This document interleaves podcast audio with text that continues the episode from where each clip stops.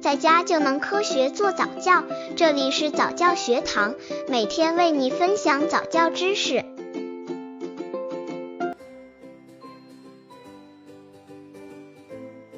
家长们对宝宝不爱站立的看法，一个人觉得宝宝最好晚些走最好，还是让宝宝多爬爬？还有由于宝宝体质不同，因人而异。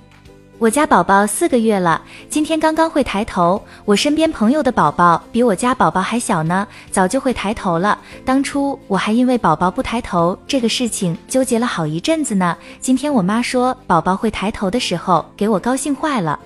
刚接触早教的父母可能缺乏这方面知识，可以到公众号早教学堂获取在家早教课程，让宝宝在家就能科学做早教。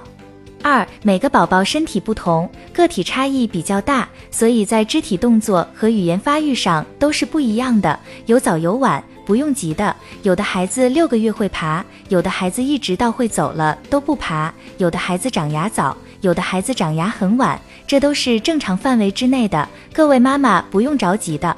像宝宝站立也是不一样的，平时可以多让宝宝扶着东西练习一下，架着他的身体学着走，让他学习走的乐趣。再让他在小床里面扶着栏杆站立，慢慢的他自己决定站稳了，自己就能慢慢的挪步学着走了，都不用急，都有这个过程的。一般来说，男孩的肢体发育比较快，女孩相对来说语言发育比较快。